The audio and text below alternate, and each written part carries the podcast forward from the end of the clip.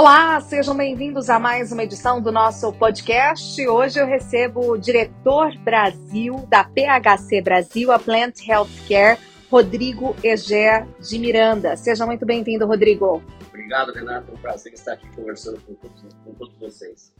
Bom, vou começar então destacando essa presença no Congresso Brasileiro da Soja. Você que está na companhia há cerca de sete anos, é, conseguiu encontrar o potencial do Brasil no agro, obviamente, mas dialogando diretamente com quem interessa, que é o produtor rural. Como vem o posicionamento de vocês dentro do Congresso? Exatamente, Renata. Acho que foi importante para nós, porque muitas empresas tentam entrar no Brasil e, infelizmente, não conseguem. Porque o Brasil realmente é um país bastante complexo. E para nós da PHC foi uma alegria é, ir diretamente ao encontro do produtor, primeiro para entender o que ele precisava e segundo para oferecer diretamente a ele é, as tecnologias é, inovadoras e revolucionárias que a PHC tem lá fora. É, no caso específico do, da plataforma Pretec, que o Saúl é o primeiro representante, aliás é bom frisar que é um produto registrado primeiro no Brasil, ou seja, o agricultor brasileiro, ele tem em primeira mão, nenhum outro agricultor do mundo tem acesso a essa tecnologia ainda. O produtor brasileiro é o único que tem. Então, para nós, é, estar no Congresso da Soja tem muito significado. Significado de celebrar, porque o Saúl foi lançado dentro da pandemia, não teve um lançamento assim. É, a ideia era fazer no Congresso da Soja, o Congresso foi postergado para esse ano, então não fizemos um lançamento oficial, Agora é celebrar realmente essa, o primeiro ano, que foi ainda acanhado, foi pequeno, mas que agora, nesse ano, vai ser um crescimento bastante grande. E trazer para o produtor e para os técnicos mais esclarecimento, mais informação sobre essa tecnologia, como ela funciona. A gente sabe que é uma quebra de paradigmas muito grande. Mesmo os pesquisadores que trabalharam com essa tecnologia, no primeiro momento, eles não acreditavam, eles fizeram, obviamente, em respeito e em parceria com a gente, mas muitos não acreditavam que isso ia funcionar. E foi muito bacana a gente conseguir é, essa confiança deles depois provar para eles e demonstrar também como que funciona essa tecnologia. E aqui no Congresso a nossa ideia é essa, você poder atender as pessoas, os técnicos, pesquisadores, para que eles possam vir aqui conhecer e ao mesmo tempo tirar todas as dúvidas. Bom, como a tecnologia funciona, o que, que vocês já obtiveram de resultados para a gente dividir aqui com a nossa audiência? É, Saúde é o primeiro é, produto é, protetivo para doenças da, da, cultura da soja. Num primeiro momento foi só ferrugem da soja.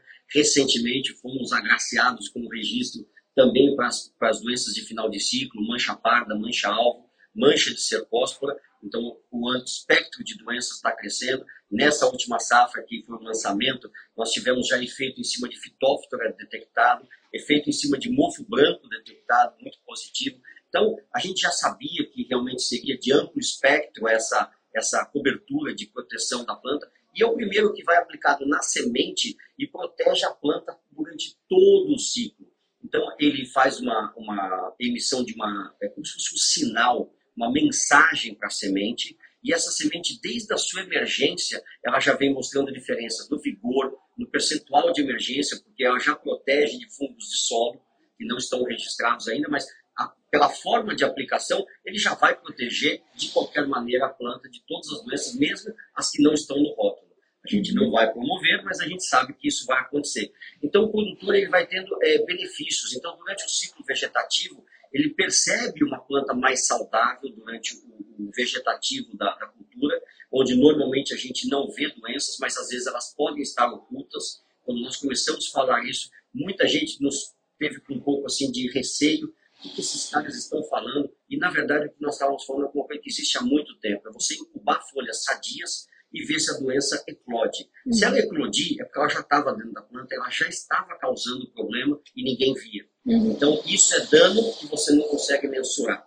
Aí depois, durante o reprodutivo, você tem um benefício, porque como você mantém a planta mais sadia no vegetativo, o que, que acontece? No reprodutivo, você vai ter até 14 dias de atraso no, na entrada e no desenvolvimento da ferrugem. Você protege a planta no momento em que às vezes o produtor não consegue fazer uma aplicação, por chuva, uma quebra de máquina, então é como se fosse um seguro. A gente fala que saúde é como se fosse uma vacina para a planta. Ela não vai evitar que você fique doente, mas ela vai evitar que os danos sejam muito menores, ou seja, não sejam maiores, sejam realmente danos menores, uhum. danos que vão é, causar menos impacto na produção. Então, o que a gente tem de efeito é, da germinação até a colheita, essa planta está protegida. E como isso ocorre? É porque o Saori faz uma ativação gênica. Então, nós temos genes que não, não se expressariam, e que começam a se expressar, são genes ligados à resistência, é, à, à resistência sistêmica adquirida da planta, e eles vão aos poucos fazendo processos fisiológicos que promovem com que a planta possa se autodefender. E com isso nós fazemos outras coisas que é bacana, que é você proteger a tecnologia dos produtos químicos, que são os fungicidas químicos. E eles, sim, podem realmente é, agir de maneira ainda mais eficiente. E vamos lembrar, esses fungicidas químicos já estamos na, na terceira geração. Uhum. Nós não podemos perder essa geração das carboxamidas e das misturas com carboxamida. Por quê? Porque elas estão fazendo a proteção da cultura que é a mais importante dentro do agro brasileiro e que sustenta um pilar importantíssimo da nossa economia. Então, protegendo a tecnologia dos fungicidas foliares, protegendo a soja, a gente protege todo o Brasil. Exatamente, você tocou num ponto primordial, né, que é atender a principal commodity brasileira, sendo a soja, é, a gente tem, obviamente, também todo o espaço que o milho vem ocupando e a gente sabe também é, de todos os trabalhos em cima também desse outro grão. Mas aí, justamente focando nos seus 30 anos também de líder, né, dentro da área da agricultura brasileira. A gente sabe que a Plant Health está localizada, a matriz no Vale do Silício, na região de agricultura, Estados Unidos, ali na área de pesquisa. Como que eles viram essa entrada é, no Brasil e já tendo respostas assim tão positivas aí por meio da sua liderança, Rodrigo? Para eles foi uma surpresa muito grande, porque eles estavam tentando entrar no Brasil desde o ano 2000 e aconteceu em 2015 com a minha chegada uma mudança completa da forma de entrar no mercado. Normalmente as empresas vêm, fazem parcerias e eles fazem o que eu chamo de introduzir uma tecnologia. E eu a, a, minha abordagem foi um pouco diferente. Eu falei que a gente tinha que permear uma tecnologia, é colocar ela de baixo para cima. E nós fomos entregamos essas tecnologias para os agricultores que nos ajudaram a posicionar e, ao mesmo tempo, ficaram convencidos do benefício. E aí facilitou muito a vida para uma empresa pequena e focada em tecnologia como é a THC. E com isso a gente conseguiu crescer, ainda somos muito pequenos, mas temos sonhos grandiosos não só para as tecnologias que nós temos, que é a proteína HARP, que é um bioestimulante, como para o primeiro produto das plataformas Pritec, que é o Saúde para doenças, como também nós temos agora uma nova plataforma, que é a PHC 68949, que é para nematóides. Tivemos já as respostas iniciais que o pessoal nos passou, os pesquisadores que estão fazendo os trabalhos, em que eles dizem é, a resposta do produto tem sido superior a, inclusive, nematicidas químicos poderosos que nós temos no mercado. Nós estamos falando de tecnologias completamente amigáveis ao meio ambiente. Uhum. Era a minha próxima pergunta, porque aqui a gente trata no, no Congresso justamente o pilar é a sustentabilidade, ou seja, a produção sustentável para a cadeia da soja. Como que vocês têm trabalhado o modelo ISD ou a sustentabilidade dentro da PH, é, PHC Brasil? Né? Como é que isso vem sendo estimulado, direcionado, tanto aqui no Brasil quanto nos Estados Unidos? Como é que tem sido essa interação também? Todos os nossos produtos são proteínas hidrolisadas, ou seja, elas são orgânicas. Então, aqui a gente chama de produtos bioquímicos, né? Na verdade, não são químicos, são, é, e não são biológicos, é, é, é uma classificação intermediária. Mas são proteínas orgânicas, então todos os nossos produtos já estão no conceito de sustentabilidade. Mas o que mais a gente pode ter? Como eu disse, o fato de você proteger os fungicidas foliares é, protege o que? Protege a sustentabilidade da produção. Imagina você daqui a pouco não ter mais os fungicidas foliares funcionando, como já aconteceu alguns anos atrás, alguns produtos caírem de, de efetividade, de eficácia no controle, e você começar a ter redução de produtividade na soja. Então, quando a gente fala em sustentabilidade, a gente fala em ambiente, mas a gente fala também na questão alimentar, porque nós sabemos o quão importante a soja é do ponto de vista de alimentação humana e também da cadeia da proteína animal. Uhum. Então, tudo isso é você ter uma sustentabilidade da alimentação do mundo, porque o Brasil representa muito desta alimentação mundial. E a gente sabe que é, um dos maiores problemas de guerras na história foi exatamente ligado à fome. Então, a gente sustentando o ambiente, sustentando efetivamente é, a, a alimentação mundial, a gente acredita que está realmente contribuindo para a sustentabilidade.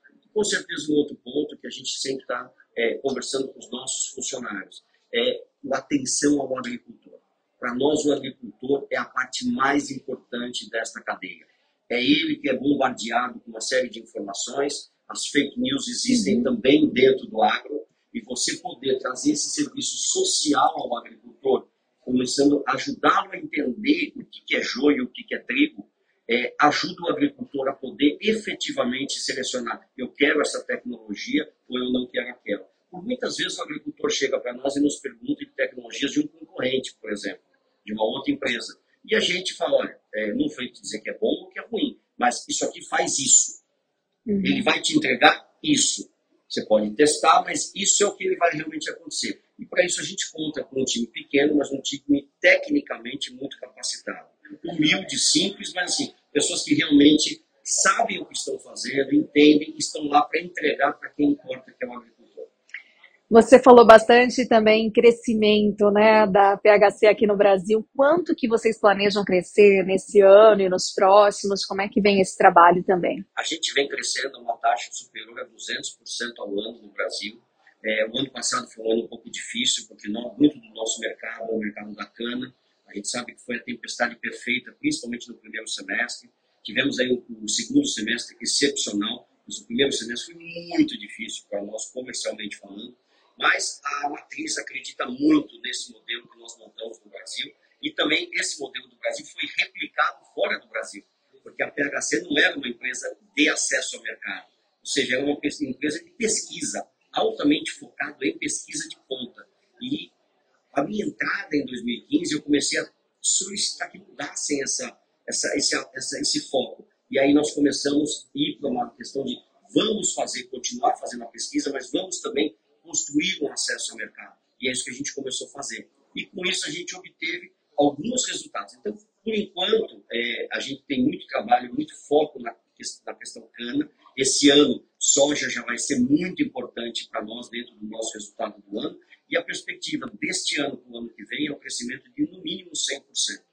E a gente continua com essa perspectiva para os próximos anos. E assim, que a gente, nos próximos cinco anos, vamos estar no crescimento pelo menos de 400 ou 500% da companhia. Óbvio que a gente tem sonhos muito maiores. Quando me perguntam é, se tudo der certo, eu falei, se tudo der certo, a gente cresce 60 vezes, 6 mil por cento. Muito bom. Bom, vocês são muito direcionados, né? Na cana a gente sabe, enfim, o que aconteceu. A gente conversa bastante, eu pessoalmente, com a Stonex e outras consultorias. Tivemos agora até recente o anúncio lá em Nova York de todos os dados, né? Enfim, todos os intempéries da safra. Também vocês atendem bem a, a cultura da soja e o café também faz parte do, do sistema de vocês. No café, como é que vocês trabalham? No café, nós temos duas frentes. A primeira delas é o bioestimulante, a proteína Harpin, já está comercial no café. Estamos fazendo alguns trabalhos com o Pro Café, onde a gente quer realmente a validação de um instituto, porque nós sabemos que o produto tem uma boa eficácia, mas o produtor precisa de um órgão validador, para a confiança dele. Então, às vezes ele pode testar, mas tem produtores que preferem nem testar. Ele fala, não, eu prefiro que você faça no instituto. Então, Estamos desenvolvendo os testes do Pro Café, mas é os resultados que a gente tem visto da proteína Harp em café de 2 a 9 sacos a mais por hectare, sendo outros benefícios, tipo maturação mais homogênea, bebida com melhor qualidade, é, o próprio crescimento vegetativo melhor, então você tem um potencial para o ano seguinte maior. Então, tudo isso foi detectado por nós e agora está sendo validado pelo Pro Café em ensaios. Mas nós temos também a, a, a plataforma que o Saori, por exemplo, é da soja, nós temos também o que a gente chama de PHC 279, que é o mesmo Saori, mas sendo testado para cana e para café. Então nós vamos entrar para as plataformas Pritec nessas duas culturas também num futuro bastante próximo. Os resultados em cana, em ferrugem de cana, em estria, que é uma outra doença importante de cana, são maravilhosos, um índice de controle superior a fungicidas que estão no mercado. Ou seja, no caso da cana, não tem no caso da soja, a gente associa com o tratamento foliar, mas no caso da cana, é uma substituição dos fungicidas existentes, químicos. Então, é 100% orgânico para controle de doenças em cana. E o mesmo a gente está é, testando em café. E os resultados em café também são muito positivos. Quando a gente tem nossos produtos se equivalendo a um químico, que a gente sabe que são produtos sintetizados, muito focados a gente fica muito feliz, porque é um produto natural. É, vamos lembrar que as, as nossas proteínas são excretadas por bactérias fitopatogênicas. São bactérias de ocorrência natural no meio ambiente. E essas bactérias, elas atacam planta. Por isso que as proteínas são tão reconhecidas pelas plantas.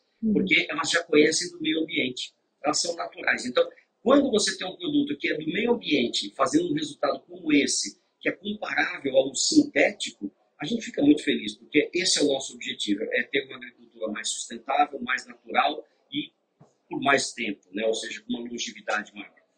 Bom, para a gente fechar aqui, como você enxerga o Brasil na atual situação do agro? A gente acompanhou isso e viu que durante a pandemia teve um crescimento já muito expressivo. Na verdade, sempre foi o balizador da economia brasileira, mas como um todo dentro da sociedade a gente viu é, sendo mais exaltado, sendo mais respeitado e até por países que até eram, eram concorrentes e, e, na verdade, sabem da, da importância que o Brasil tem para o mundo, né? E até questão da Europa, também outras localidades.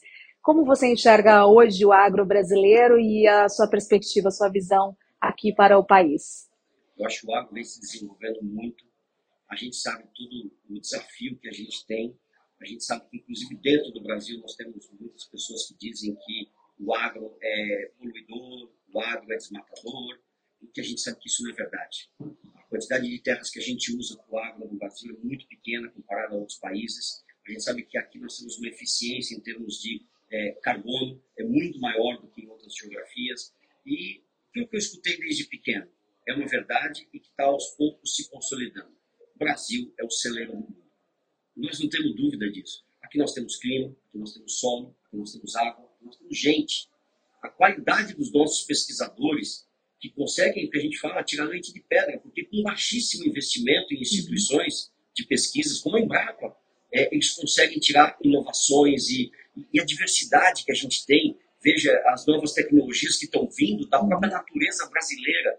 Esse, esse programa que foi lançado pelo governo federal, dos, bio, dos bioinsumos. Sim. Né? Fantástico. E agora com a Caravana Fértil Brasil, Exatamente. também para eficiência de fertilizantes. É. Exatamente. É. Então, assim, a gente sabe que a gente tem as soluções, elas estão aqui. O mundo vai precisar cada vez mais do Brasil. A gente tem problemas estruturais no Brasil? Temos. A gente sabe disso. E a gente pode resolver. Aos poucos, eu acho que a gente vai encaminhando esses problemas.